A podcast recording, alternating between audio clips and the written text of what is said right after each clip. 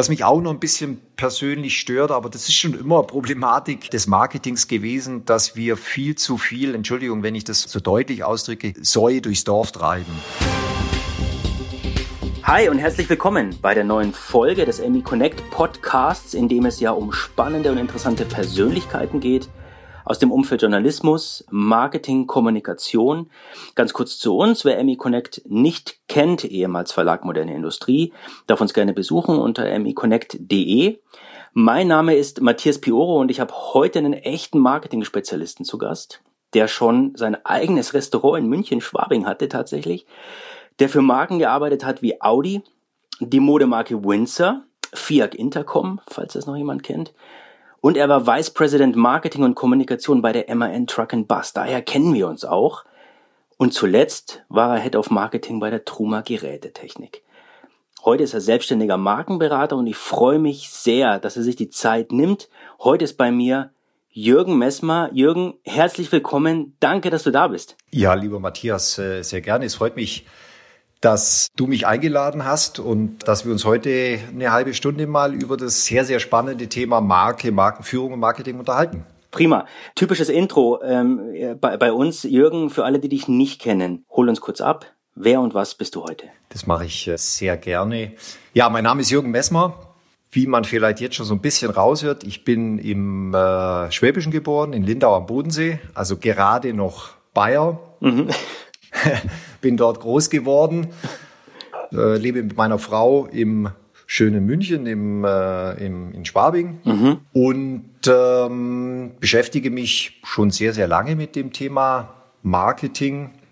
Begonnen äh, hat die ganze Thematik äh, bei mir mit einem ganz klassischen BWL-Studium in äh, Regensburg. Was mache ich heute? Bin seit einem halben Jahr wieder selbstständig, mit einer ganz kleinen Beratung, Jürgen Messmer Markenberatung. Mhm. Habe da drei Säulen für mich definiert. Ähm, die erste Säule ist äh, Interim-Management, also wenn es äh, Vakanzen in Unternehmen äh, gibt, kurzfristige Vakanzen, decke ich die gerne ab, auch mal längerfristig über, über mehrere Monate logischerweise im, im, im Bereich Marketing.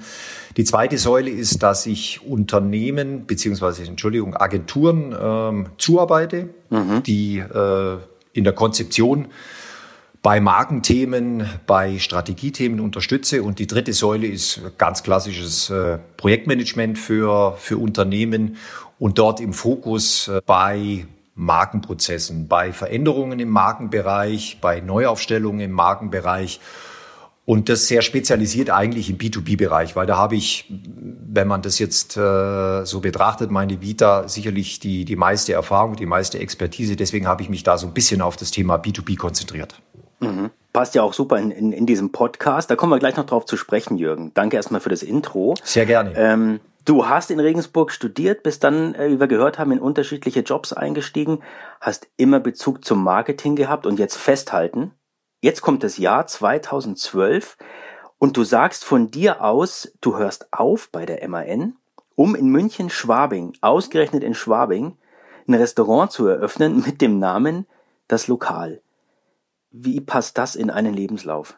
Eigentlich total verrückt, oder Matthias? Das Erlebnis habe ich, das Erlebnis habe ich natürlich äh, immer noch, wenn ich diese, diese Geschichte erzähle, dass ich da in äh, große staunende Augen schaue, aber ja, am, am Ende des Tages finde ich es persönlich gar nicht so ungewöhnlich, äh, insbesondere äh, wenn man meinen Hintergrund so ein bisschen genauer durchleuchtet. Ich habe in Regensburg studiert. Äh, ich habe wie viele andere Studentinnen und Studenten mein Studium äh, damals mit vielen unterschiedlichen Jobs in der Gastronomie finanziert. Äh, da war vieles dabei von, äh, ich war Barmann, äh, ich habe im Service in Bistros gearbeitet. Ich habe auch ein Jahr lang als Support-Koch, so möchte ich es mal ausdrücken, in einem, äh, in einem, in einem Restaurant in, in Regensburg gearbeitet. Und da ist so ein bisschen die Liebe zur Gastronomie und der Fable zur Gastronomie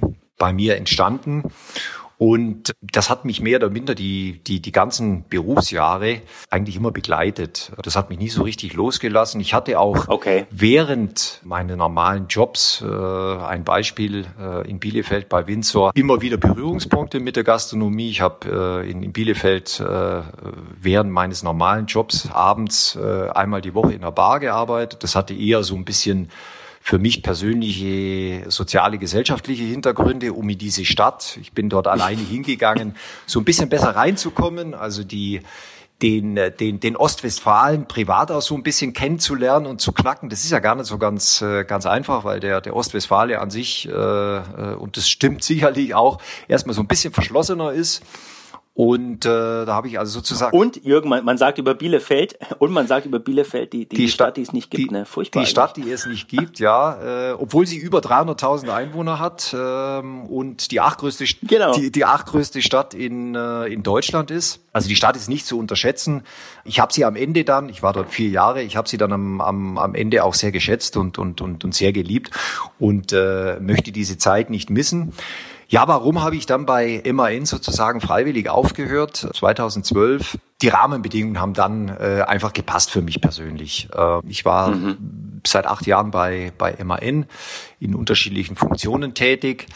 Ich war vier Jahre äh, verantwortlich für das deutsche Marketing und äh, die deutsche Kommunikation bei der MAN Truck and Bus Vertriebs GmbH und äh, habe während der Zeit in meinem Umfeld, in meinem Netzwerk den ein oder anderen Gastronomen so ein bisschen genauer und intensiver kennengelernt. Äh, ich habe einen Koch kennengelernt. Ich habe äh, die ein oder andere Servicekraft äh, theoretisch und praktisch an der Hand gehabt. Ich hatte auch den finanziellen Background, den man natürlich erstmal benötigt, um sich in so eine Lokalität einzukaufen. Und ich hatte das aus meiner Sicht richtige Objekt, wie du äh, schon erwähnt hattest, eben in, in, in München-Schwabingen, unweit äh, von meinem jetzigen äh, Wohnort entfernt, in der, in der, in der Georgenstraße. Mhm, krass. Und ja. äh, auch das richtige Alter. Ich war damals 43, nee 42 war ich noch, genau, und äh, habe für mich einfach entschieden, beziehungsweise überlegt, wenn ich es jetzt nicht mache, mir meinen Traum ähm, eines eigenen Gastronomieobjektes ähm, zu erfüllen, dann werde ich mir diesen Traum wahrscheinlich nie erfüllen. Und äh, ich wollte ungern zu denen gehören, die irgendwann einmal mit 65 äh, in, in Rente gehen und sich dann persönlich vorwerfen, Mensch, ich habe da mal eine Idee, einen Wunsch, einen Traum gehabt, habe den aber leider nie in die Tat umgesetzt. Und so bin ich da in dieses äh, dann mhm. doch am Ende sehr kalte Wasser eingetaucht und äh, habe dann ja. dort eben ähm, im November 2012 äh, das Lokal eröffnet. Ja. Was hast du denn in der Zeit als Gastronom gelernt, was du so im Industriemarketing nicht gelernt hättest? Fällt dir da was ein? Das ist eine gute Frage. Äh, die ist mir Gott sei Dank auch schon ein, zwei Mal gestellt worden, so dass ich mich äh, mit dieser Thematik auch vor du mir diese Frage gestellt hast, schon mal äh, konfrontiert habe. Gibt sicherlich äh, Aspekte und äh, Punkte, die ich so sicherlich in der Intensität nicht erlebt hätte. Der wesentlichste Faktor, den ich aus dieser Zeit äh, mitgenommen habe, war die, die Kundenorientierung. Also natürlich muss man als, als mhm. äh, Marketing-Mensch immer wieder sich auf neue Gegebenheiten und auf neue Kundengruppen, auf neue Kundenklientele in der, in der, in der Ansprache einstellen, ganz klar. Aber die Herausforderung in einem, in einem Lokal, in einem Restaurant ist natürlich ähm, die, dass du jeden Tag hoffentlich in deinem Gastraum vor 35, 40, 45 oder 50 Menschen stehst, die erst einmal vordergründig das gleiche Bedürfnis haben, nämlich einen schönen Abend äh, in einer schönen Räumlichkeit mit hoffentlich gutem Essen und mhm. guten Getränken zu verbringen. Aber die Menschen sind natürlich sehr unterschiedlich vom Charakter her. Und äh, die Herausforderung, die habe ich am Anfang so ein bisschen unterschätzt, mhm. muss ich wirklich zugeben. Das habe ich aber mit der Zeit aus meiner Sicht gut gemeistert. Du musst dir vorstellen, wie es im Leben eben so ist. Äh, es gibt natürlich Kunden, Gäste, die an dem Morgen vielleicht mit dem falschen Fuß aufgestanden sind. Mhm. Und die musst du natürlich ganz anders abholen und ganz anders behandeln, als wenn jemand in einer größeren Gruppe seinen Geburtstag feiert. Und äh, da habe ich für mich sehr viel mitgenommen, was es heißt, kundenorientiert zu sein und sich jeden Tag wieder auf ein neues Kundenklientel ähm, einzustellen. Das war für mich die größte Herausforderung und da bin ich sehr, sehr dankbar und sehr, sehr froh, dass ich in den knapp zwei Jahren, äh, in denen ich das lokal betrieben habe, äh, dass ich das für mich mitnehmen konnte. Das ist sicherlich der, der wesentlichste Aspekt. Es gibt noch andere Aspekte, wenn ich da noch einen ähm, erwähnen darf. Es ist natürlich auch ein gravierender Unterschied, ob du äh, als Angestellter jeden Morgen ins Büro gehst und einen äh, verantwortungsvollen, äh, verantwortungsvollen Job hast und äh, dem nachkommen musst, oder du eben am Ende des Tages äh, für ein Team natürlich auch gesamtverantwortlich der Manager, der Inhaber dieses Unternehmens bist mhm. Und natürlich auch dann dafür mhm. verantwortlich bist, die Leute am Ende des Monats zu bezahlen und äh, die zu führen und zu steuern und äh, bei Laune zu halten, vielleicht auch mal in, in, in Phasen, wo es nicht ganz so gut läuft und die gibt's natürlich in der, in, der, in der Gastronomie wie in jedem anderen Unternehmen auch.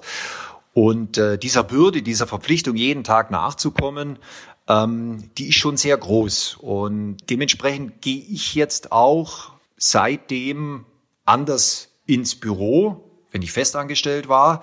Oder wenn ich jetzt zu einem Kunden ja. gehe und äh, den berate, da macht's bei mir einfach Klick, weil ich äh, versuche das eben gesamtverantwortlicher zu betrachten, als ich das vielleicht vorher gemacht habe. Mhm. Gut dargestellt, verstehe ja. ich. Sehr vielleicht, gut, wenn ich eins, der erste Punkt, den, den Entschuldigung, Matthias, wenn ich ja. noch eins ergänzen darf, ähm, das hat mich auch sehr geprägt. Äh, das ist sicherlich fast so wichtig wie das Thema äh, Kundenorientierung.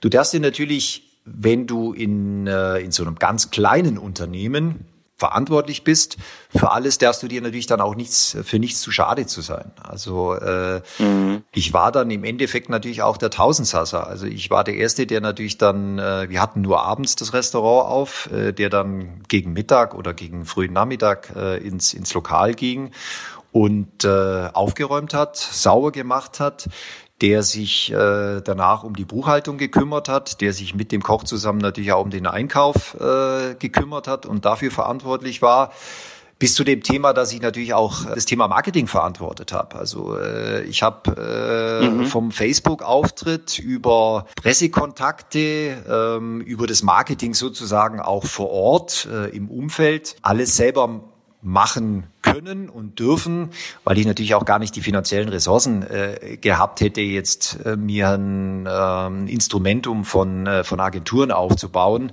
so wie es äh, in, in den Unternehmen bisher gewohnt war und die zu steuern sondern mhm. das musste ich alles selber machen.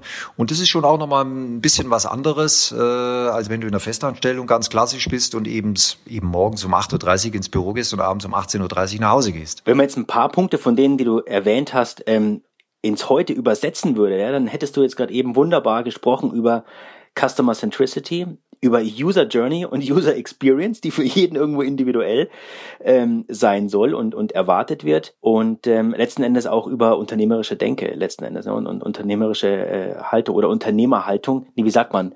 Über doch Entrepreneurial Thinking, also dass du wirklich eine Einstellung an den Tag legst, wie ein Unternehmer oder Firmeninhaber, ganz gleich, welche Rolle du wirklich innehast. Ne? Richtig. Ne? Super spannend. Jürgen, kannst du für uns heute einen Vergleich ziehen? Kannst du wesentliche Unterschiede nennen im Marketing für Industriemarken wie jetzt MAN oder Truma im Vergleich zu Windsor? Ja, das ist sicherlich möglich und die sind sicherlich auch gegeben, gar keine Frage. Ich habe während meiner Zeit bei äh, Truma zusammen mit einer Markenberatung einen äh, Markenprozess äh, lancieren dürfen für die, für die Marke Truma. Und da haben wir uns damals mit einer äh, sehr großen Studie von einem Beratungshaus beschäftigt, von McKinsey. Ich erwähne jetzt einfach mal den Namen. Und da ging es genau um diese Thematik, Matthias. Also sprich äh, Unterschiede zwischen dem Thema Marke im B2C versus äh, B2B-Bereich. Mhm. Und natürlich gibt es Unterschiede.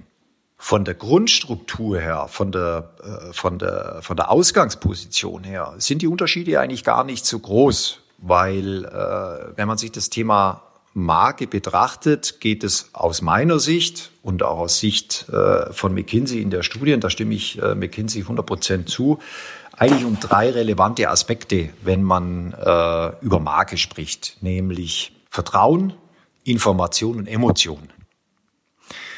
Und diese drei Facetten sind logischerweise sowohl im B2C-Bereich als auch im B2B-Bereich relevant, nur eben in der unterschiedlichen Ausprägung. Das Thema Vertrauen ist sicherlich sowohl im B2B als auch im B2C-Bereich extremst relevant für den äh, Kunden oder für den potenziellen Kunden. Wenn ich kein Vertrauen in die Marke habe, dann wird sich die Marke sehr, sehr schwer tun, den Kunden davon zu überzeugen, ihn zu konsumieren oder ihn zu kaufen. Das Thema Information spielt sicherlich natürlich im B2B-Bereich eine deutlich größere und eine wesentlich größere Rolle, als es im B2C-Bereich, äh, zumindest bei vielen Produkten, bei vielen Marken eine Rolle spielt. Also da ist schon mal ein wesentlicher mhm. Unterschied mhm. aus meiner Sicht.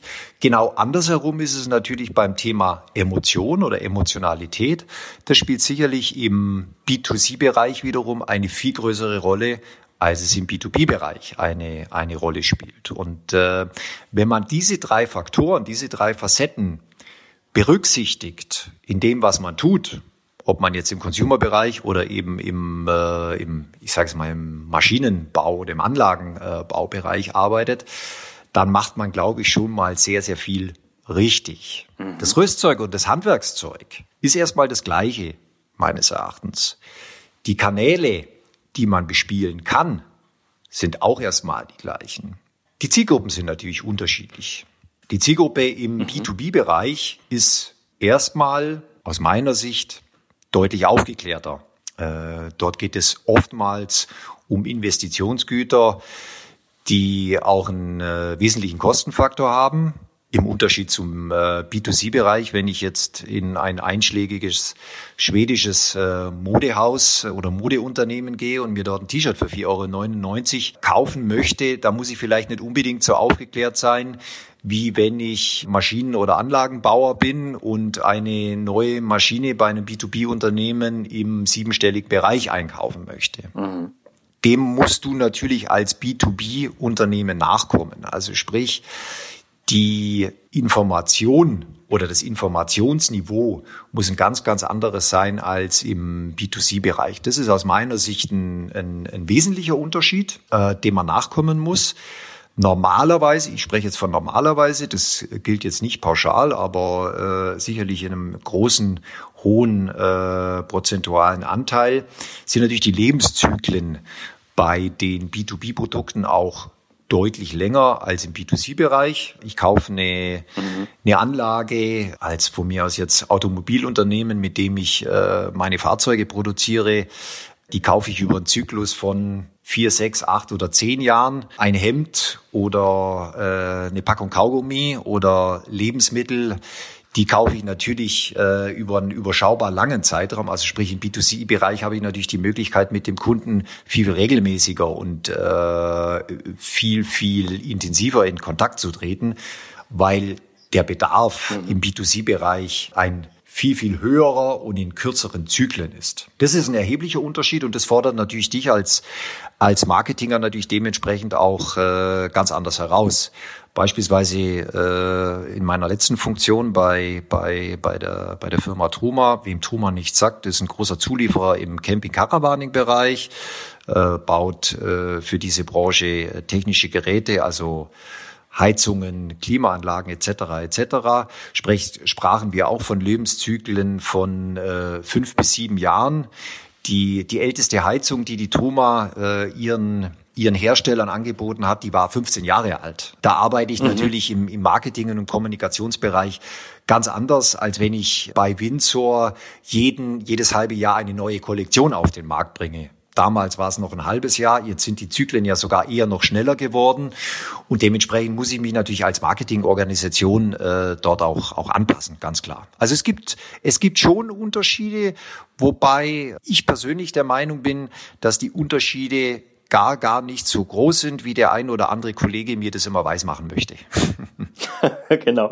Aber ich habe es, ich hab's, glaube ich, auch schon mal an anderer Stelle in diesem Podcast erwähnt. Wir äh, sehen uns im Moment schon auch bei, bei Emmy Connect der Situation gegenüber, dass Industriemarken auf uns zukommen und sich zum ersten Mal dem Thema Emotionalisierung tatsächlich stellen.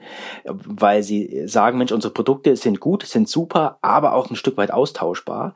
Und jetzt müssen wir über die Marke kommen und über die Emotion dahinter. Ne? Und das äh, ist also super spannend, sich, sich dem Thema zu stellen und das mal neu, neu aufzurollen tatsächlich. Vollkommen ähm, richtig, Matthias, wenn ich da noch was ergänzen jetzt. darf. Am Ende des Tages darf man nicht vergessen, man hat es immer mit Menschen zu tun. Und Menschen sind oder werden durch Emotionen auch geprägt. Und ein, Einkau ein genau. Einkäufer, der für die Firma XY äh, dafür verantwortlich ist, ich bleibe bei dem, bei dem Beispiel, eine neue Anlage, eine neue, eine neue Anlage zu kaufen, den kann ich zumindest teilweise genauso über Emotionen knacken wie ein junges Mädchen, äh, die sich nur einkleiden möchte. Und, und deswegen ist der Weg, den viele B2B-Unternehmen jetzt einschlagen, auch ein bisschen mehr über die Emotion zu kommen, sicherlich ein vollkommen richtiger. Jetzt hat sich Jürgen in den letzten Jahren und vor allem Jahrzehnten das Marketing und das B2B-Marketing echt schon drastisch verändert. Gibt es dabei Aspekte, die du begrüßt? Gibt es vielleicht auch welche, die du vermisst? Also wenn ich auf den ersten Teil deiner, deiner Frage oder deines Statements äh, eingehen darf, dann stimme ich dir absolut zu 100 Prozent zu. Es ist fast erschreckend, schrägstrich unglaublich, was sich im Marketingbereich in den letzten 10, 15 Jahren verändert hat, was in diesem Bereich für eine Dynamik reingekommen ist. Das hätten wir uns sicherlich vor 20 Jahren während des Studiums oder bei mir schon ein paar Tage länger her, vor 25 Jahren nicht vorstellen können. Wenn ich, wenn ich sehe 1997, wo ich bei Audi angefangen habe, da hat man eigentlich von einer überschaubar großen Anzahl von Kanälen gesprochen, die man bedient hat. Also ich sage jetzt mal, da waren wir in der klassischen Werbung, also im, im Printbereich. Da gab es natürlich dann äh, logischerweise äh, immer einen schönen emotionalen TV-Spot. Da gab es äh, den Kanal Radio. Dann gab es natürlich äh, die relevante mhm. Plattform äh, Messe.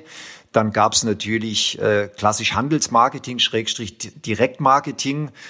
Und dann warst du eigentlich am Ende der Fahnenstange. Und wir sprechen jetzt nicht mhm. von einem Zeithorizont von 50 Jahren, sondern von vor äh, 20 Jahren. Und äh, was sich da in den letzten 20 Jahren entwickelt äh, hätte, ich glaube, das, das hätte niemand vorhersagen können. Und das macht aber das Arbeiten in dieser Branche oder in diesem Fach ja auch so spannend. Ähm, da ist ja Stillstand wirklich äh, ein Schritt zurück. Und ähm, das ist ja auch das Herausfordernde, dass wenn man sich in diesem Bereich mhm. nicht weiterentwickeln möchte oder nicht äh, weiterentwickeln kann, dann wird man auch äh, als, als Marketier irgendwann mal, irgendwann mal abgehängt. Und natürlich sehr dynamisiert hat mhm. sich das über das Thema Digitalisierung das ist gar keine Frage. Also die, die, die, wobei Digitalisierung muss man ein bisschen differenzieren. Äh, ich möchte jetzt erstmal sagen, die ganzen Online-Kanäle, die dazugekommen sind, also mit Ende der 90er Jahre die ersten, die ersten Webauftritte, bis zu den ganzen sozialen äh, Medien, die äh, mehr oder minder fast täglich neu hinzukommen, äh, wo man sich dann auch fragen muss, welches ist eigentlich der relevante Kanal für mich oder welches sind die relevanten Kanäle. Also da ist schon eine unheimliche Dynamik reingekommen. Es, und Komplexität. Und Komplexität. Ne? Es ist sicherlich viel IT-lastiger auch geworden für einen, äh, für einen mhm. Marketinger. Also ein gewisses Gespür, eine gewisse Offenheit für, für, für dieses Metier muss man auch äh, mitbringen, sonst wird man irgendwann mal rechts oder links von den äh, etwas jüngeren Kolleginnen und Kollegen ähm, abgehängt oder, oder überholt. Also das darf man, darf man auch nicht unterschätzen. Und wie du schon erwähnt hast, Dadurch ist natürlich das Steuern, das Aussteuern äh, der, der, der Kommunikation, äh, der Inhalte für die Unternehmen und die dort verantwortlichen äh, Marketingmanager deutlich komplexer geworden und deutlich herausfordernder geworden. Äh, gar keine Frage. Also das ist für mhm. mich so der, der, der, der, der größte Unterschied. Was sehe ich persönlich pro? Was äh, sehe ich vielleicht äh, persönlich eher con? Es ist messbarer geworden. Gar keine Frage, insbesondere natürlich in den, äh, in den digitalen äh, Kanälen. Sprich, da ist das Marketing auch äh, mehr gefordert. Äh, also Business Impact ist deutlich mehr messbar und nachvollziehbar, als es vielleicht eben noch vor 20 Jahren war, wo dann äh, es vielleicht äh, einmal im, im Jahr eine Marktforschung gab, wie sich das, das Image der Marke oder des Unternehmens entwickelt hat. Viel, viel mehr gab es ja damals eigentlich, eigentlich nicht. Also das begrüße ich äh, sehr. Was ich nicht so toll finde, ist, das macht mir auch persönlich ein bisschen Angst, dass die Relevanz des Marketings nicht unbedingt zugenommen hat. Also die Relevanz des Marketings mhm. in vielen Organisationen, da spreche ich jetzt nicht von B2B-Unternehmen im Mittelstand oder B2B-Unternehmen in, in, in großen Organisationen. Das würde ich jetzt pauschal so sehen. Also wir sind leider immer mehr dazu verkommen, eigentlich nur noch die Marketing-Kommunikationsleute zu sein, wenn wir ehrlich sind. Also wenn wir mhm. die vier Ps betrachten, die es ja ursprünglich mal gab, für das das Marketing eigentlich verantwortlich ist, dann ist in vielen Unternehmen eigentlich nur noch Promotion äh, auf Neudeutsch äh, im Marketing angesiedelt und das Thema Pricing und das Thema äh, Product und, und, und Placement wird äh, aus anderen ähm, Bereichen verantwortet. Finde ich persönlich schwierig und, und auch nicht richtig. Mhm. Und was mich auch noch ein bisschen persönlich stört, aber das ist schon immer Problematik äh, des Marketings gewesen, dass wir viel zu viel, Entschuldigung, wenn ich das so, äh, so deutlich ausdrücke, viel zu viel Säue durchs Dorf treiben. Und zwar parallel. Also wir haben mhm. eigentlich jeden Tag ein neues mhm. Hype-Thema und wir machen die, wir machen die, wir machen die Themen eigentlich schon immer zu einem Hype und wissen noch gar nicht, ob sie eigentlich zielführend sind. Also dieses Thema Trial and Error, das finde ich grundsätzlich nicht falsch. Also man muss nicht äh, alles äh, durch Markt forschen bis zum, bis zum letzten Ende. Aber man sollte schon, bevor man Geld in die Hand nimmt, das hat ja meistens was mit Ressourcen, sowohl finanzieller Art als auch äh, Menschenressourcen zu tun, man sollte sich schon im Klaren sein, ist es zielführend oder ist es nicht zielführend äh, für mein Unternehmen, für meine Marke. Und das stört mich so ein bisschen. Mhm. Mhm, verstehe. Ein, ein Punkt, der mir, der mir gerade eben eingefallen ist, Jürgen, äh, das Thema Relevanz im Marketing. Seit geraumer Zeit gibt es eigentlich diesen, diesen Satz, der da heißt, Marketing ist das neue Sales. Und das zeigt eigentlich ziemlich ähm, deutlich auch in Richtung äh, Messbarkeit, in Richtung Performance von, von Marketingaktionen, worauf die Aktionen einzahlen. Ja, also dieses, dieses typische Bild von, äh, ich gebe fünf Euro aus und möchte für die aber 15 Euro einnehmen. Und das ist äh, sehr, sehr eng. Also auch bei bei uns bei Emmy Connect sehr, sehr eng gestrickt und unsere Marketingchefin, die Susanne Boileau, die arbeitet super eng mit, mit uns im, im Sales zusammen tatsächlich. Anders geht das auch gar nicht mehr. Ne? Da kommen ganz, ganz viele Vorschläge, aber auch prozessual Themen, die uns schlicht und ergreifend helfen ne? und, und, und für äh, für Geschwindigkeit sorgen. Das ist extrem, extrem wichtig. Also dieser, dieser Satz, Marketing ist das neue Sales, der fiel mir gerade noch noch ein. Würde ich dich, würde ähm, ich dich, bei all Matthias, wenn ich äh, das ergänzen darf, würde ich dich äh, mhm. voll unterstützen in dieser Aussage und und äh, zu 100 Prozent zustimmen.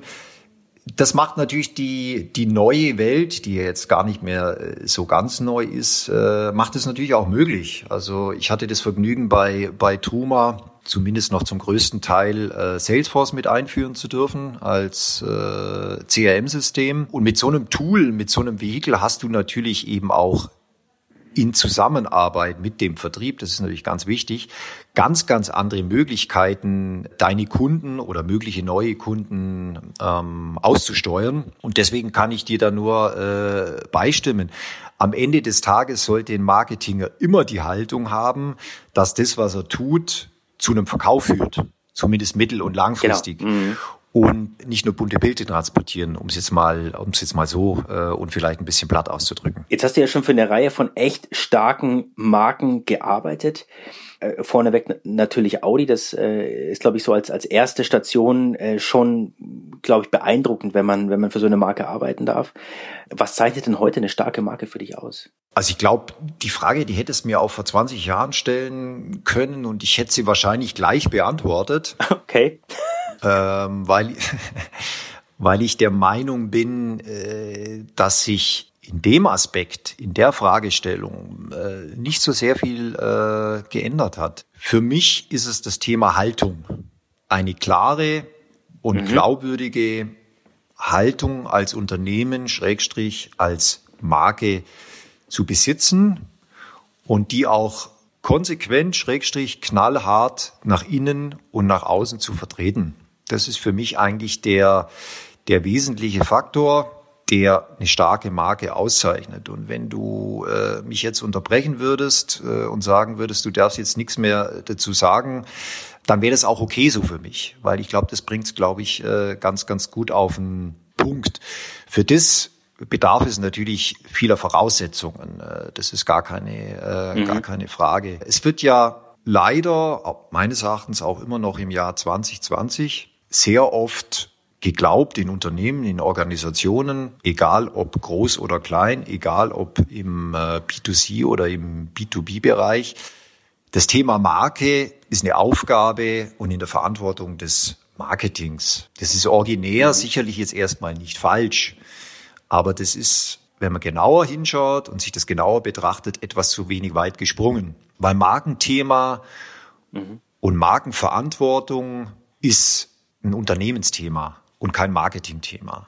Jeder ist am Ende des Tages, egal welche Funktion er im Unternehmen hat, ob er im Engineering-Bereich ist, ob er im Produktionsbereich ist, ob er im Facility-Bereich ist, ein äh, Transporteur des Themas Marke und der Haltung der Marke.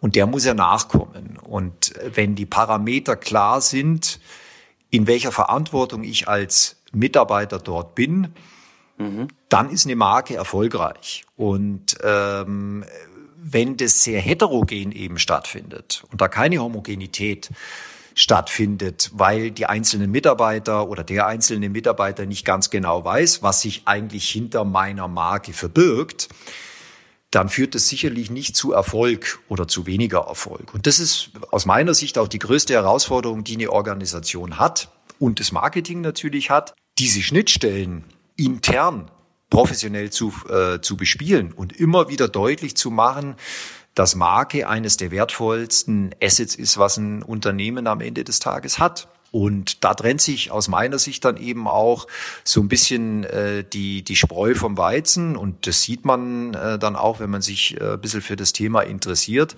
Was ist dann tatsächlich nur eine Marketingblase? Mhm. Und was ist aus, aus, aus, aus Unternehmenssicht wirklich eine erfolgreich geführte Marke? Und das beginnt natürlich beim CEO. Und da ist es relativ egal, ob das äh, ein kleines B2B-Unternehmen ist mit 20 Mitarbeitern oder ob das äh, in nicht ganz weiter Entfernung äh, von mir und von dir auch im Vierzylinder bei BMW der Fall ist. Wenn, wenn, wenn der Herr Zipse falsche Äußerungen äh, tätigt oder sich nicht markenkonform im Sinne von, von BMW verhält, dann hat es natürlich auch äh, extreme Auswirkungen und dann kann der Marketingbereich ähm, sich auf den Kopf stellen, wenn ich das so ausdrücken darf, dann wird es und versuchen Genau, dann wird es einen dementsprechenden Nachhall leider ja. haben und äh, dessen deren deren ja. Verantwortung muss sich im Endeffekt jede Mitarbeiterin und jeder Mitarbeiter in einem Unternehmen auch äh, bewusst sein und dieses Bewusstsein muss man natürlich schaffen. Das kommt natürlich nicht von äh, von äh, von jetzt auf gleich. Klammer auf, Jürgen, war das schon deine Antwort in Richtung Purpose? Purpose ist für mich fast noch ein bisschen bisschen größer zu sehen. Es ist auf jeden Fall sehr vielschichtig und sehr herausfordernd. Es ist aus meiner Sicht, und das äh, habe ich ja schon mit, mit, äh, mit, mit der Frage davor so ein bisschen angedeutet und äh, ein bisschen beantwortet. Purpose ist kein, kein Marketing-Thema. Purpose ist ein äh, Unternehmensthema und Purpose sollte sollte weitergehen als jetzt eine äh, klassische Vision. Wir wollen in fünf Jahren Marktführer in Europa und Nummer zwei in Amerika und äh, Nummer drei in Asien sein und wollen eine Rendite von 12 Prozent haben. Wir leben in einer Zeit, in dem das Thema Sinn immer bedeutender wird. Und das nicht nur bezogen auf Unternehmen, sondern jeder sollte sich eigentlich die, die, die Frage stellen, ob das, was er tut oder das, was er nicht tut, sinnstiftend ist und ob das Sinn hat. Mhm. Und die Generationen nach uns, die gehen mit dem Thema, glaube ich, schon sehr richtig und sehr intensiv um. Äh, die tun viele Dinge, die wir getan haben oder im Moment noch tun, tun die nicht mehr, was ich persönlich sehr, sehr gut finde. Und alles, was sie tun, hinterfragen sie nach einem gewissen Sinn. Mhm. Und das ist eben eine große Herausforderung, dem sich die, die Unternehmen, Schrägstrich die Marken stellen müssen. Warum gibt es uns eigentlich? Das ist ja immer so diese beliebte Frage, die ja auch das Simon Sinek so ein bisschen ins Spiel gebracht hat. Äh, ich gehe davon aus, du kennst den auch. Äh, also diese berühmte Frage nach dem Why. Mhm. Und der Frage sollte sich fast jedes Unternehmen äh, widmen und stellen. Ich sage fast jedes Unternehmen, weil ich nicht davon überzeugt bin, dass es sinnvoll ist und richtig ist, für jedes Unternehmen tatsächlich ein, dass jedes Unternehmen einen Purpose hat. Äh, da möchte ich gern den, Alex, den Alexander Schill zitieren. Ähm, das ist der Chefkreative von Serviceplan. Serviceplan, mhm. äh, lieber Matthias, wird dir was sagen. Ich glaube, ja. in Europa die größte inhabergeführte Agentur mit, ich glaube, jetzt in der Zwischenzeit fast 4000 Mitarbeiter weltweit. Von dem habe ich vor ein paar Wochen ein Interview gelesen, der meinte zum Thema Purpose, nicht jeder lokale Kaugummihersteller benötigt einen Purpose. Und da würde ich ihm auch recht geben. Weil ja. wenn ich Schraubenhersteller bin, dann ist meine Daseinsberechtigung relativ klar. Ich liefere als Zulieferer anderen Unternehmen Schrauben. Und da eine Purpose Story draus zu machen, finde ich persönlich extrem herausfordernd und schwierig. Und ob die dann glaubwürdig ist, würde ich persönlich jetzt mal in, in, äh, in, in Frage stellen. Wenn ich Modehersteller bin und international, weltweit, global unterwegs bin und meine Produkte anbiete, dann ist das Thema Purpose, glaube ich, schon ein extrem relevantes, weil wir in Zukunft, wir, die Gesellschaft, viel, viel mehr darauf achten werden, was machen denn die da? Wo kommt denn das Produkt her? Wie sehen Wertschöpfungsketten aus? Wie gehen die mit den Menschen um, äh, die diese Produkte in welchen Rahmenbedingungen produzieren? Wie gehen die mit den Menschen um, die auf der Fläche diese Produkte ähm, verkaufen? Und da trennt sich, glaube ich, dann am Ende schon ein bisschen so die Spreu vom Weizen, dass es für die Unternehmen von großer Relevanz ist, einen Purpose zu haben und der kann dann eben nicht heißen, wir verkaufen lifestyleige Markenprodukte oder Markenkleidung. Das ist, äh, glaube ich, ein bisschen zu kurz gesprungen.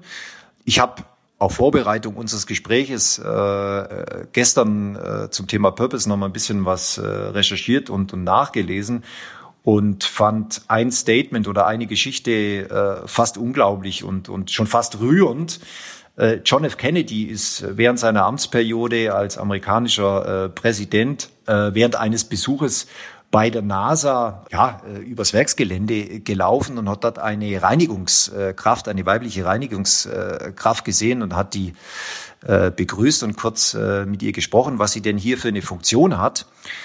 Und sie hat ihm geantwortet, ähm, sie ist dafür verantwortlich, dass die Astronauten sicher ins All kommen und auch sicher wieder zurück. Und das ist für mich Purpose. Also wenn die NASA ja, es, wenn die NASA es geschafft hat, bis zur, äh, bis zur Reinigungskraft so überzeugend diesen Purpose zu vermitteln, dass unser größter, unser größter Wunsch, unser größter Asset, den wir haben, es ist, unsere Astronauten ins All zu bringen, aber natürlich auch wieder sicher zurück. Dann hat ein Unternehmen äh, tatsächlich einen, einen, einen Purpose, der mehr als glaubwürdig ist, äh, der nachhaltig wirklich eine Organisation verändern kann und den ich als Außenstehender, der mit der NASA natürlich jetzt nicht unbedingt wahnsinnig viel zu tun hat, auch als absolut glaubwürdig ansieht. Deswegen ist das Thema Purpose komplex, vielschichtig sehr herausfordernd. Purpose muss auch aus dem Unternehmen herauskommen. Es gibt ja jetzt wahnsinnig viel Agenturen, Beratungen von äh, sehr großen, renommierten äh, Beratungen bis zu den kleinsten äh, Werbeagenturen, die sich das Thema Purpose auch auf die Fahne schreiben. Also wir können Purpose für euch, liebe Kunden, liebe Unternehmen. Das ist nicht glaubwürdig, weil der Purpose muss, der muss von innen kommen. Es kann, es kann nur ein begleitender Prozess eines Dienstleisters sein. Aber eigentlich muss der Geschäftsführer oder das Management sagen, wir sind auf der Welt, weil wir diese Funktion haben. Und ich bin sehr gespannt, wie es mit dem Thema, mit dem Thema äh, Purpose weitergeht. Aber um es abzurunden, ich bin 100% überzeugt, dass ein Purpose bei vielen Unternehmen notwendig ist, weil die, Genera die Generationen nach uns, die werden dieses Thema viel mehr nachfragen, viel mehr hinterfragen, als wir das vielleicht in den letzten 10, 20 Jahren getan haben. Mhm. Darf ich dir noch ein, zwei gute Beispiele dazu nennen? Ja, unbedingt, gerne. Also es gibt sehr gute Beispiele, die sich mit dem äh, Thema Purpose, auch wenn sie vielleicht das gar nicht so richtig realisiert haben, schon sehr, sehr lange beschäftigen. Ähm, eins möchte ich hier erwähnen, Alnatura. Ich könnte aber auch Basic nennen die natürlich alleine schon aus ihrem Produktsortiment heraus, äh, was sie uns als Kunden anbieten, dem, wie sie Lieferketten aufgebaut haben und äh, wie sie mit ihren Produzenten umgehen, einen absolut tollen Purpose haben. Ich glaube, es gibt keinen Kunden, der in einen Basic-Laden geht oder in einen Alnatura-Laden reingeht und äh, dort äh, die Produkte konsumiert, äh, der dort ein schlechtes Gefühl hat oder der dort vielleicht der Meinung ist, ähm, dass die Unternehmen nicht nachhaltig unterwegs sind und nicht vertrauenswürdig sind. Ein anderes sehr, sehr gutes Beispiel ist die Marke VD, äh, spricht immer äh, jeder ein bisschen anders aus, äh, ein Hersteller von Funktionskleidung. Matthias, du kennst sie, oder? Zelten? Ja. Zelte, Schlafsäcke, ja, genau. Genau, genau. Ja. Äh, kommt aus meiner. Ja, wir haben früher mal Vote gesagt. Wir dachten, die sind französische Vote oder nee, Vaude oder nächste ähm, VD. Ja. Die kommen aus Tettnang, also aus meiner Heimat. Äh, sprich 20 Kilometer vom, vom Bodensee entfernt.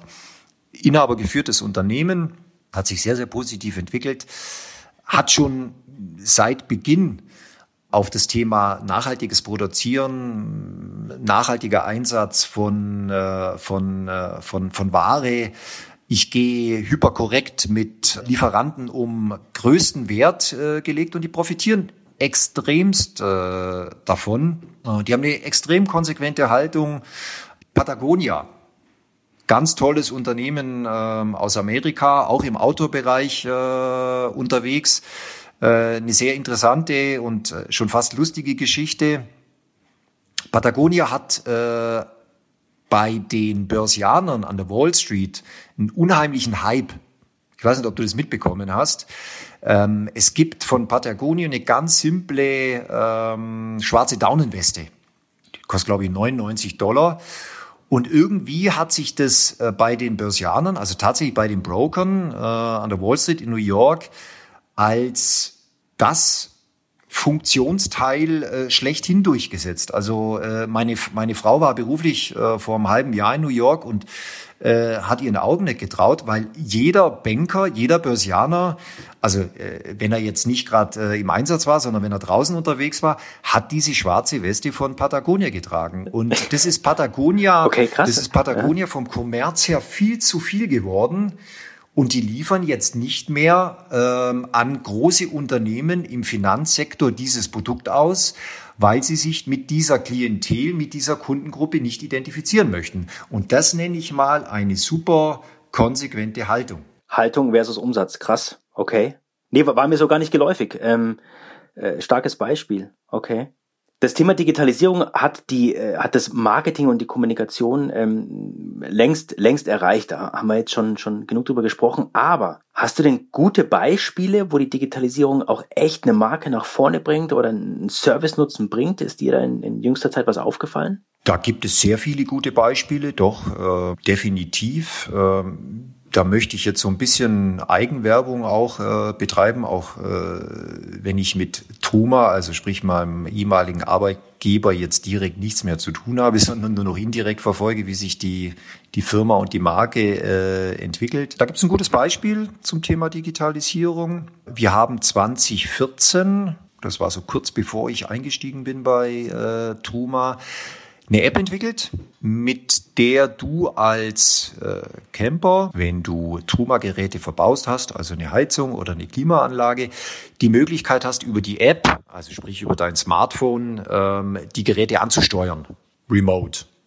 Soll heißen, ähm, jetzt ein praktisches Beispiel, du hättest ein Wohnmobil äh, und weißt, dass du äh, übermorgen, na, okay, ist ja wurscht wenn du äh, über, ja das war bestimmt die DHL, wenn du übermorgen in, äh, in, äh, in Urlaub fahren äh, würdest und äh, wir haben jetzt nicht Sommer, sondern wir hätten Winter und du möchtest nicht in ein äh, Fahrzeug einsteigen äh, mit drei Grad plus, sondern mit 20 Grad plus, dann könntest du im Endeffekt über dein Smartphone die Heizung ansteuern könntest äh, dein Fahrzeug vorheizen und würdest dann in ein äh, cozy Fahrzeug einsteigen. Das ist eine Funktion, die bei den bei den Kunden unheimlich gut ankommt und natürlich langfristig die Vision, die äh, Produkte über diese App auch remote äh, servicen zu können. Finde ich ein sehr, sehr gutes, äh, wirklich userfreundliches und ähm, extrem nützliches Tool. Thermomix, für mich ein Paradebeispiel. Äh, auch wenn der Thermomix jetzt gerade so ein bisschen abebbt und die, die Nachfrage nicht mehr ganz so groß ist wie vielleicht vor zwei, drei Jahren. Äh, die App, die sie dazu entwickelt haben, das ist ja im Endeffekt eine allumfassende äh, Wollmilchsau. Ähm, also mit, mit, mit der App von Thermomix kann ich ja nicht nur das Produkt an sich steuern, sondern ich kann mir ja auch, äh, ich möchte schon fast sagen, Millionen äh, von Rezepten downloaden und kann ja im Endeffekt dann äh, über diese App mir sozusagen eine Zutatenliste ähm, konfigurieren lassen und kann dann im Endeffekt über diese App final dann auch mein Produkt, mein finales Produkt äh, produzieren lassen. Also ich muss im Endeffekt nur noch auf das Knöpfchen drücken und den Rest macht dann im Endeffekt der Thermomix gesteuert über die App. Ein faszinierendes Beispiel äh, der Digitalisierung, was bei der bei der Kundschaft, äh, bei den Ownern vom Thermomix auch ganz hervorragend äh, ankommt. Dann gibt es natürlich extrem viele gute Konfiguratoren. Äh, ich bin ein großer Freund von äh, Nike oder von Nike jetzt nicht direkt, aber von Nike Air Max. Finde ich sehr spannend den, den Konfigurator, also dieses Thema Individualisi Individualisierung von Produkten. Also ich kann mir mein Nike Air Max äh, persönlich gestalten, bekomme den nach drei Tagen äh, zugesendet. Hochemotionales Thema was zu einer extrem intensiven Bindung natürlich an die, an die, an die Marke führt. Äh, meine Frau ist bei äh, PwC tätig im Personalbereich. Die haben jetzt innerhalb kürzester Zeit eine App entwickelt und der KfW zur Verfügung gestellt, mit denen sie die Anträge äh, schneller bearbeiten können äh, und die Unternehmen dementsprechend äh, so schnell wie möglich mit finanziellen Mitteln unterstützen können. Äh, quasi über Nacht aus dem, aus dem Boden gestampft. Auch eine tolle Idee, extrem schnell umgesetzt, ähm, hilft natürlich der, KW, äh, der KfW äh, extrem Dynamik und äh, Schnelligkeit in das ganze Thema und in den ganzen Prozess zu bringen. Und ich glaube, da gibt's noch, was heißt ich glaube, da gibt's noch äh, extrem viele äh, gute, gute Beispiele. Digitalisierung wird leider gerne mal als Wort äh, für alles äh, genutzt. Das finde ich persönlich so ein bisschen, äh, bisschen schade. Ich versuche das immer so ein bisschen zu differenzieren zwischen Digitalisierung, wenn ich äh, Prozesse sozusagen in, in IT eingieße und dort eben äh, meine Abläufe im Unternehmen ähm, optimiere und auf der anderen Seite, was kann ich digitalisieren in Richtung meiner Kunden oder meiner möglichen äh, Kunden. Und da geht es nicht, da wird das Thema natürlich dann für den, für den Marketinger, für die Marketing-Kommunikationsleute relevant und spannend. Also nicht digitalisieren, um zu digitalisieren, sondern natürlich die Value Proposition nach vorne zu bringen und da auch echt einen Unterschied zu machen. Absolut. Ja, und vor allem die, die Kundennähe Absolut. zu suchen. Ja. Da bin ich ja auch, ähm, wenn, ich, wenn ich das noch äh, zuletzt zum Thema Digitalisierung äh, ergänzen darf oder erwähnen darf, Natürlich sehe ich das auch mit einer gewissen Skepsis. Ich habe im Moment auch das Gefühl, wahrscheinlich wie, wie viele äh, Kolleginnen und Kollegen eben auch, äh, du hast das schöne Wort ja schon erwähnt, äh, Digitalisieren des Digitalisieren Willens. Ich hoffe, dass dieser Trend nicht überhand nimmt. Überhand nimmt. Es muss alles mit Maß und Ziel passieren. Hier werden viele finanzielle Ressourcen auch reingesteckt, äh, auch, auch äh, Kapazitäten reingesteckt. Und auch da wäre mein Wunsch, sich vielleicht im Vorfeld ab und an noch mal etwas mehr Gedanken zu machen, ob das, was umgesetzt wird oder werden soll, tatsächlich auch einen äh, Benefit entweder für die Kunden oder für die Organisation bringt. Mhm. Also wir, wir von, von Emmy Connect sind ja ähm, also einigen Leuten auch noch bekannt als Verlag Moderne Industrie. Wir haben ja unser Rebranding ähm, äh, im Oktober 2019 äh, über die Bühne gebracht. Ähm, und natürlich ist das auch ein Prozess, der noch äh, einige Zeit dauern wird. Aber hast du einen Rat für, für Medienhäuser, für Verlage, ähm, die aktuell in dieser digitalen Transformation stecken? Weil die begegnen dir ja immer wieder, mit denen hast du zu tun. Ähm, fällt dir da ein Tipp oder ein Rat ein? Also du bist natürlich in einer sehr herausfordernden Branche. Äh, das ist gar keine, äh, gar keine Frage. Bedingt aber auch dadurch, zumindest aus meiner äh, Perspektive, dass die Branche in der Vergangenheit sehr viele Fehler gemacht hat. Ähm, jetzt nicht unbedingt die, die, die Fachmedienverlage, wenn ich das jetzt mal so ausdrücken darf, wo ihr ja logischerweise zu Hause seid, sondern äh, viel, viel mehr die, die Publikumsverlage, äh, die, die einschlägig bekannten, also wenn man das jetzt mal auf, auf Deutschland bezieht, die aus meiner Sicht ganz klar den äh, Fehler gemacht haben, dass sie ihr Produkt verschenkt haben.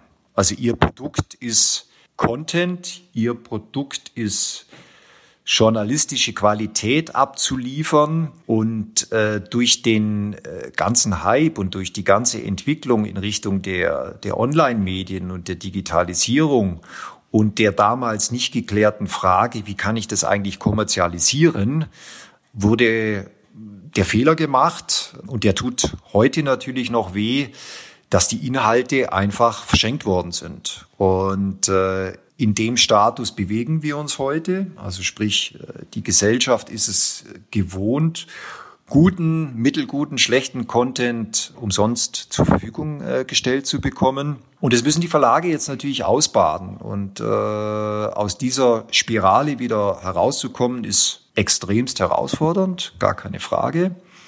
Äh, also ich kann jedem B2B-Verlag nur empfehlen, wenn es nicht schon getan hat, es nicht zu tun. Also äh, Content ist euer Gold, euer Schatz. Äh, der kostet ja auch Geld in der Erstellung und äh, der muss monetarisiert werden. Der muss monetarisiert werden, gar keine Frage. Was mich persönlich immer so ein bisschen stört bei, bei vielen Verlagen, weiß ich nicht ganz genau, wie das bei euch ist.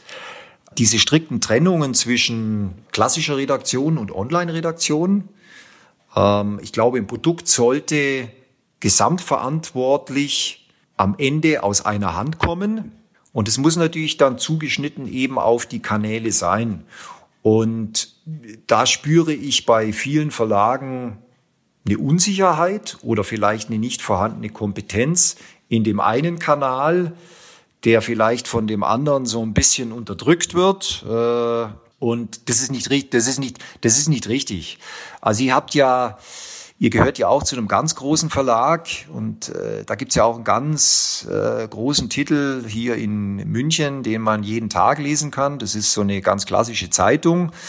Und äh, wenn man das so ein bisschen aus der Entfernung betrachtet, äh, was da eben in der Redaktion so die, die letzten zwei, drei Jahre passiert ist, dann ist das aus meiner Sicht äh, einfach nicht, nicht zielführend. Also ich würde jedem Verlag empfehlen, Redaktionen zusammenzuführen, also nicht um sie gesund zu schrumpfen, sondern äh, die Inhalte aus einer Hand im Endeffekt äh, zu generieren. Und äh, so wie ich eure äh, Entwicklung äh, wahrnehme, Matthias, äh, und das soll jetzt kein, kein Honig um den Mund schmieren sein, ähm, nehme ich das sehr positiv wahr.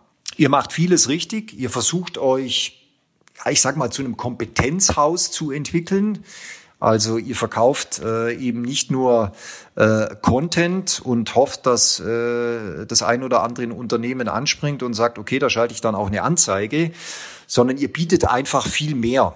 Also die ganze Klaviatur im Endeffekt um den Content herum. Ihr bietet Veranstaltungsplattformen, ihr consultet im, äh, im, im Content-Bereich, ob es jetzt SEO ist ob es äh, eigene Medien sind für, für B2B-Unternehmen. Das finde ich toll, das finde ich richtig und äh, ich kann euch da nur unterstützen, diesen, diesen Weg weiterhin nachhaltig zu gehen, weil ich glaube, dass ihr dort auf einem äh, sehr, sehr guten, ähm, unter, äh, auf einem sehr, sehr guten Weg äh, unterwegs seid und ich glaube, dass der sich dann auch mittel- und äh, langfristig äh, für euch auszahlen wird. Und, Entschuldigung, mhm. wenn ich das noch erwähnen darf, ist ein, gerne. zu guter Letzt, was mich auch immer stört, sind diese komplizierten Bezahlmodelle. Mhm. ja, der, für die für die für die Contents. Ja, genau, ja? genau. Also ähm, das ich behaupte ich behaupte jetzt mal, dass ich eins und eins und wenn es dann auch sein muss eins und zwei auch noch zusammen addieren kann.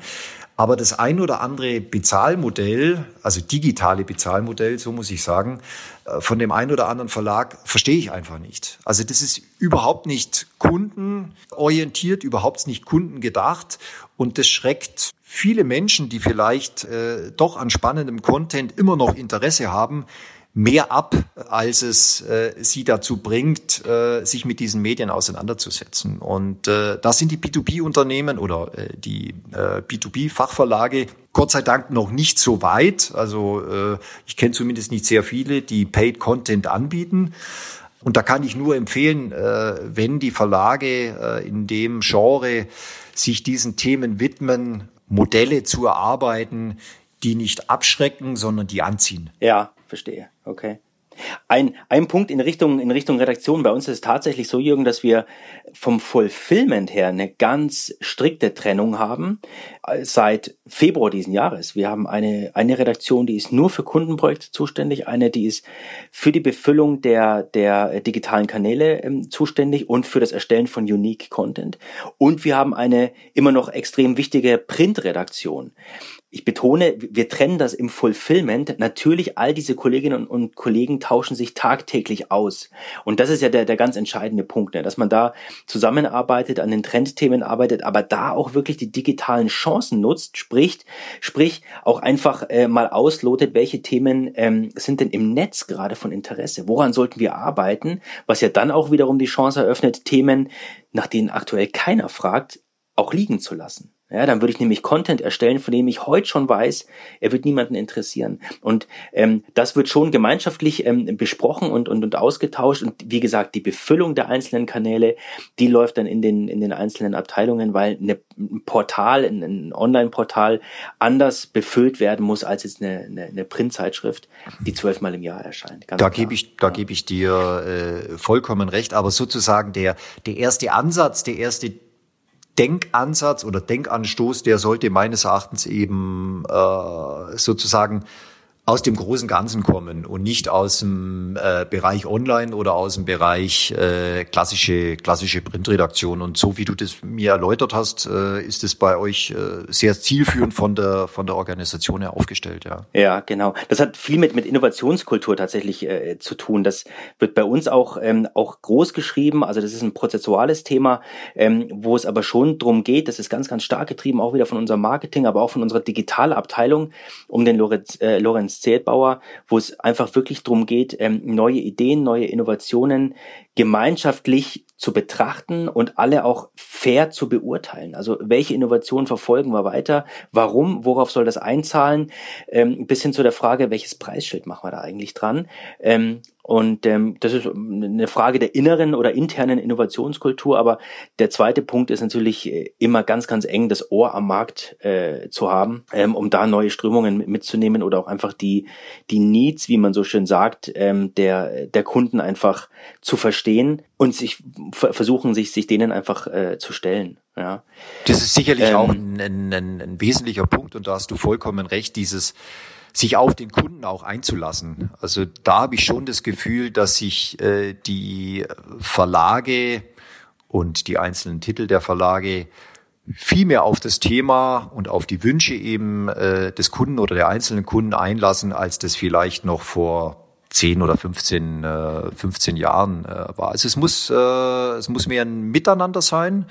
Und äh, ich glaube, wer das gut macht, intelligent macht, professionell macht, der wird auch in 10 oder 20 Jahren noch am Markt sein. Und äh, wer halt äh, sein Stiefel äh, weiterhin so äh, vom Prozess her umsetzen wird, äh, wie eben die letzten 20 Jahre, der wird sich wahrscheinlich ein bisschen, äh, bisschen schwerer tun. Was würdest du den jungen Menschen raten, Jürgen, die, die, also äh, schwer vorstellbar, aber noch jünger sind als wir, aber jungen Menschen raten, die heute äh, sich entscheiden, ähm, in, ins Marketing einzusteigen? Also du meinst den Menschen, die meine Kinder sein könnten. Oder fast schon meine Enkel. genau. äh, ja, ist eine, ist eine wichtige Frage, die ich, äh, die ich, die ich gerne beantworte. Aus meiner, aus meiner äh, Sicht natürlich. Also ich würde es Ihnen auf jeden Fall empfehlen. Das Thema Marketing ist so spannend, so herausfordernd, so dynamisch äh, und auch so abwechslungsreich, dass man es wirklich äh, jedem jungen Menschen, der da so ein bisschen Lunte gerochen hat an dem Thema Marketing, nur empfehlen kann, beruflich in den äh, Bereich einzusteigen oder sich dort erstmal von mir aus auch an der Uni ähm, ausbilden zu lassen. Und das Gute ist, ich glaube auch nicht, dass die nächsten 15, 20 Jahre in, in unserem Genre ein Stillstand äh, vorhanden sein wird. Also es wird immer neue Themen, neue Herausforderungen, neue Kanäle geben, wo es Menschen mit einer dementsprechenden Ausbildung benötigt, um diese äh, professionell und kompetent äh, bespielen zu können. Also ich glaube, die Arbeit geht den Marketingern der Zukunft sicherlich äh, nicht aus. Deswegen ist das, glaube ich, auch für die Zukunft ein attraktives Berufsfeld. Ich glaube grundsätzlich, und da hat sich nichts geändert, ist eine gute Ausbildung schon ein Fundament, was notwendig ist. Es gibt ja heutzutage viel, viel, viel, viel mehr Möglichkeiten als zu meiner Zeit. Äh, zu meiner Zeit war es im Endeffekt so, Matthias, das war bei dir wahrscheinlich auch nicht ganz anders. Da gab es dann zwischen BWL Marketing und äh, zwischen BWL Marketing äh, die Entscheidung. Also sprich, du hast eigentlich keine äh, großen Alternativen gehabt. Das war jetzt kein, kein Versprecher. Heutzutage ist es natürlich so, dass du vor lauter Angebot äh, den, den Wald nicht mehr siehst im Endeffekt, was es äh, fast ein bisschen herausfordernder wird. Persönlich fast so ein bisschen schade finde, weil die Spezialisierung in der Ausbildung schon sehr früh eigentlich beginnt. Also ich äh, studiere dann auf Bachelor UX Designer über fünf Semester oder ich studiere ähm, internationale Kommunikation oder äh, ich bin dann äh, Kundenbindungsmanager. Also faszinierend, was es für Studiengänge ähm, alles gibt. Das hat natürlich Vor- und Nachteile. Also ich bin natürlich in dem Bereich dann absolut top ausgebildet. Ich habe aber natürlich die Herausforderung, dass das nur äh, drei äh, Prozent oder fünf Prozent des ganzen Spektrums, äh, Spektrums abbildet. Und da würde ich dann eben jedem äh, jungen Menschen oder jedem äh, jungen Studienabgänger äh, empfehlen, sich weiterzuentwickeln, sich weiterzubilden, auch über das Unternehmen oder die Unternehmen, in, der, in denen er beschäftigt ist, äh, weil die Ausbildung, äh, die endet ja nicht äh, mit dem Studium, sondern dann fängt die ja eigentlich erstmal an. Durch das, dass das Marketing so facettenreich ist, äh, wäre es mir eine Herzensangelegenheit. Erstens, dass der junge Mensch auch weiterhin wissbegierig bleibt und dazulernen möchte und natürlich auf der anderen Seite die Unternehmen ihm dementsprechende Angebote natürlich auch äh, möglich machen ermöglichen. Äh, und da gibt es natürlich schon noch viele Potenziale. Äh, deswegen auch meine Empfehlung, äh, lieber zu beginnen in einer großen professionellen Organisation, weil da sind diese Möglichkeiten, diese Rahmenbedingungen, diese Gegebenheiten eher vorhanden. Ich habe auch die Möglichkeit, intern mal was Neues und was anderes kennenzulernen. Äh, das habe ich selber bei Audi erlebt. Also das war sicherlich einer der, der, der besten Schritte, äh, die ich tun konnte, nach meinem Studium eben in so einer großen professionellen Organisation äh, zu beginnen. Also erst versuchen, in der Champions League einzusteigen. Ähm, auch wenn man da vielleicht, Was? wenn man da vielleicht auch mal auf der Reservebank sitzt, äh, das ist immer noch viel besser als äh, in der in der Regionalliga zu beginnen und da der Topstar zu sein und jedes Wochenende zwei Tore zu schießen. Aber äh, ich bin halt in der vierten Liga und äh, da kann ich mich dann auch nicht so richtig weiterentwickeln und und und und weiterbilden. Äh, der Schritt von der Champions League runter in die äh, erste Liga oder zweite Liga oder zweite oder dritte Liga ist äh, viel, viel einfacher mit dem Spektrum, was ich mir dann angeeignet habe, als andersrum. Und äh, deswegen mein Rat, äh, dem muss natürlich niemand folgen, äh, versucht lieber in einem professionellen Markenunternehmen, äh, was eine professionelle Marketingorganisation hat, wo man auch mal den ein oder anderen Sprung seitwärts äh, tun kann, zu beginnen, als ja, in einem Startup äh, mit zehn Leuten äh, von Anfang an äh, die eierlegende Wollmilchsau zu sein und mein Wissen über, über Google und White Papers weiterzuentwickeln. Danke. Abschließend Abschließend habe ich eine, eine Frage noch. Jürgen, erstmal herzlichen Dank für deine ganzen Ausführungen und, für deine Zeit. Ähm, gibt's, gibt's denn eine Person, die du eigentlich gerne mal in diesem B2B-Podcast hier hören würdest? Ja, die gibt es witzigerweise und äh, das ist eigentlich eine sehr, äh, sehr charmante Geschichte auch. Zu meiner Zeit, in der ich das äh, Restaurant hier in Schwabing hatte, äh, gab es in der direkten Nachbarschaft äh, einen Italiener, eine Pizzeria, die wurde von äh, drei sehr, sehr sympathischen Jungs geführt und äh, mit denen habe ich mich auch sehr gut verstanden und regelmäßig ausgetauscht. Und äh, ein, einer davon hat einen Bruder, der hat sich äh, in der Werbe- und Markenwelt und Marketingwelt eigentlich einen sehr, sehr guten Ruf aufgebaut. Der hatte vor längerer Zeit äh, eine eigene Werbeagentur in, in München, hat dann, glaube ich, auch ein, zwei Startups gegründet. Ich muss sagen, ich habe ihn persönlich nie kennengelernt. Also ich kenne tatsächlich äh, nur seinen Bruder. Ich habe ihn aber aus der Entfernung so ein bisschen äh, verfolgt. Er war dann lange Zeit bei äh, KUKA in, in Augsburg. Aus meiner Sicht auch ein auch ein ganz tolles äh, B2B-Brand, äh, jetzt nicht mehr ganz so als vielleicht vor drei, vier, fünf Jahren. Äh, das hat er sicherlich äh, mit zu verantworten äh, gehabt und hat aber noch rechtzeitig den, den Absprung äh, geschafft. Er ist jetzt, glaube ich, seit einem guten Jahr oder seit anderthalb Jahren äh, bei Bosch Vice President äh, Brand Management und äh, Marketingkommunikation. Und jetzt nenne ich auch den Namen, das ist der Boris äh, Dolkani. Und der versucht gerade und äh, was er da macht aus der Entfernung äh, betrachtet, äh, finde ich das auch sehr richtig und sehr spannend und sehr gut. Äh, Bosch auch ein bisschen zu emotionalisieren. Die haben äh, gute Clips entwickelt mit einer sehr, sehr guten Agentur aus Hamburg zusammen. Da gibt's ja einige unter dem Claiming Like a Bosch und haben da auch äh, schon schon einige Erfolge, auch Kreativpreise einfahren können und äh, da könnte ich mir sehr gut vorstellen, den äh, den Boris Dolkani mir mal eine halbe Stunde mit dir im äh, Dialog anzuhören. Dann würde ich doch mal versuchen, mit dem mit dem lieben Herr Herrn Dolkani in Kontakt zu treten. Bin ja mal gespannt, ob es funktioniert. Super Hinweis, danke, nehme ich gerne mit. Dann versuchen wir unser Bestes. Ich sag ganz, ganz herzliches Dankeschön, Jürgen, äh, für die für die Zeit. Sehr gerne. Und ich sag einfach sehr gerne. Bis ganz bald.